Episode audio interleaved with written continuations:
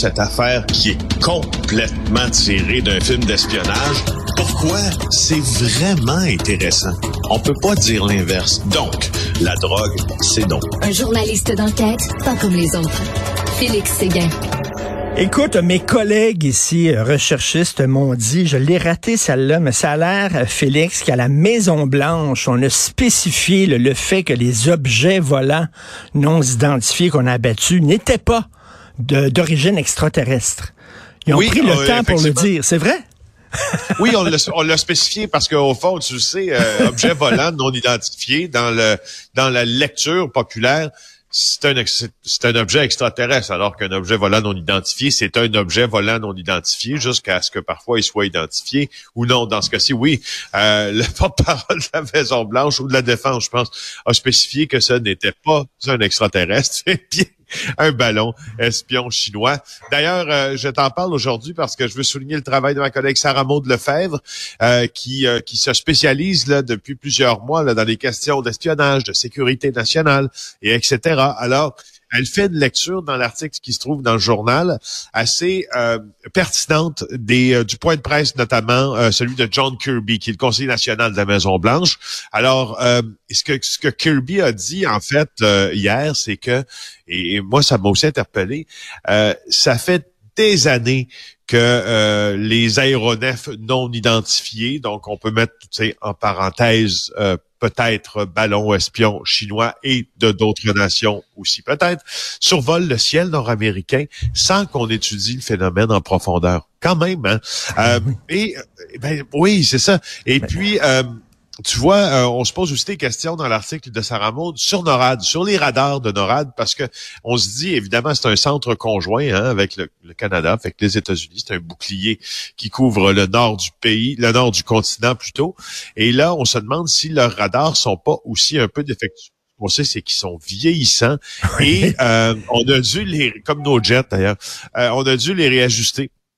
Et c'est pourquoi, euh, si on n'avait pas réajusté les radars, les autres objets volants, la, la, la lecture que j'en fais, c'est qu'on les aurait probablement manqués.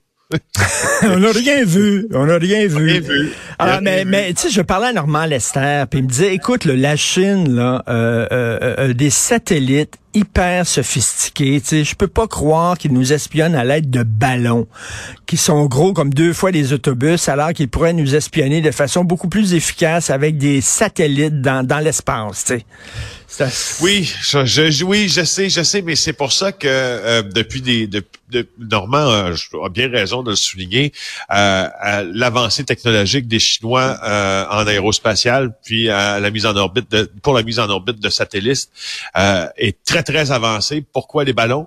Euh, Alors, est-ce que ce serait que euh, qu'une technique ou une tactique, si l'on veut, d'intimidation venant euh, euh, de l'Empire du Milieu. C'est étudié depuis des journées, mais pour nous, en des journées, des semaines même, euh, maintenant deux semaines.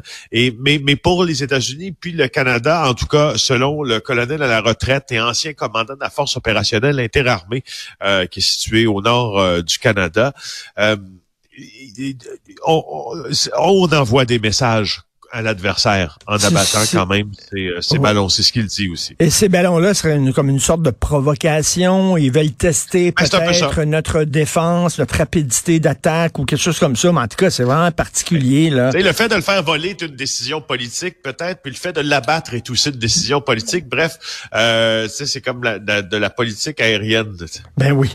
Alors, euh, parlant de la Chine, la guerre de l'Arctique euh, continue de faire rage. Ben oui, ben oui, je t'en parle parce que ben, bien sûr les deux sujets sont, sont extrêmement liés et euh, en même temps, ben Anne-Caroline Desplanques et euh, Ninon Penneau, ma chère euh, Ninon, là, euh, ont publié et euh, ont réalisé un documentaire sur la protection de l'Arctique. Je vous suggère d'aller le voir sur Vrai. Et dans ça, l'ex-ambassadeur du Canada en Chine met en garde les Canadiens contre les investissements chinois dans plusieurs projets stratégiques en Arctique, euh, comme celui de Grace Bay notamment, là où il y a des minéraux stratégiques euh, dont on a besoin absolument pour notre transition énergétique. Euh, et c'est très important pour la sécurité. Allez voir ça, je vais t'en parler en deux secondes. Alors, il y a un local électoral euh, pas cher fourni par un promoteur. Hey, ça, je voulais pas t'en parler en deux secondes, je voulais t'en parler en cinq minutes parce que c'est un peu, je sais pas si vous avez vu ça dans le journal aujourd'hui. Encore une fois, Sarah Maud Lefebvre, décidément, c'est son journal Ben aujourd'hui. Elle, elle, écrit, elle écrit toutes les grosses nouvelles. Euh, 300 dollars faut un local électoral à 300 dollars fourni par un promoteur immobilier. C'est le parti politique du maire de la ville de Montréal euh, qu'on a logé là, dans les bureaux d'un très important promoteur immobilier lors de la dernière campagne. 300 pièces à l'automne 2021, c'est le seul déboursé de l'équipe Peter Malouf pour le local électoral. Euh, et euh, ça indigne certains citoyens. Je comprends. Euh, Élection Québec a décidé d'enquêter depuis la semaine dernière. Euh, et là, euh, c'est un bail de location qui s'étendait sur dix semaines. Et tu vois, on a des preuves, là, hors de tout doute, là, que ça a servi vraiment, ce local-là, de bureau de campagne. Franchement. Ben vraiment. Attends une minute, ça, c'est le maire de Ville-Mont-Royal. là. Alors, euh, donc, il a eu accès à un bureau pas cher comme ça, fourni par un promoteur immobilier. Attends une minute, là. Oui, c'est même pas un, un peu. une apparence de conflit d'intérêt, c'est directement un conflit d'intérêt. attends le là. reste. Attends, c'est pas fini. Peter Malouf est aussi le locataire de, le- de la compagnie Sajo. Donc, cette compagnie-là qui, a, qui lui a loué son local électoral, lui est aussi le locataire direct de cette compagnie-là pour son bureau professionnel de sa compagnie de portefeuille. Donc, il a été logé des années à la même adresse que le local électoral de son parti. Et sais-tu quoi? Peter Malouf a décidé qu'il voulait, ne voulait pas répondre à nos questions sur le sujet. Le même Peter Malouf qui euh, nous avait dit euh, au lendemain d'un premier reportage sur euh, des cas d'intimidation à Ville-Mont-Royal que la, que la journaliste lui avait fait dire des choses qui ne s'étaient pas exprimées ainsi. Malheureusement pour le maire Malouf, il était enregistré euh, et il a essayé d'un peu nous rouler dans la farine. Alors là, cette fois-ci, il a peut-être appris parce qu'il veut pas vraiment répondre à Mais, mais tu sais, ça, ça, ça, ça m'épate tout le temps. Et ces gens-là pensent que ça sortira pas. Sais, que jamais personne va, va mémérer ça à un journaliste, puis ça sortira pas dans les journaux. Voyons donc. Alors, il s'est fait pincer euh, les culottes Ben par oui. terre. Écoute, ça n'a pas de Ben oui, sens. ben ça. Euh, un Non, mem- mais oui. oui, un membre allié à un gang de rue qui euh, demande de revoir sa sentence. Écoute, il a euh, tentative de meurtre.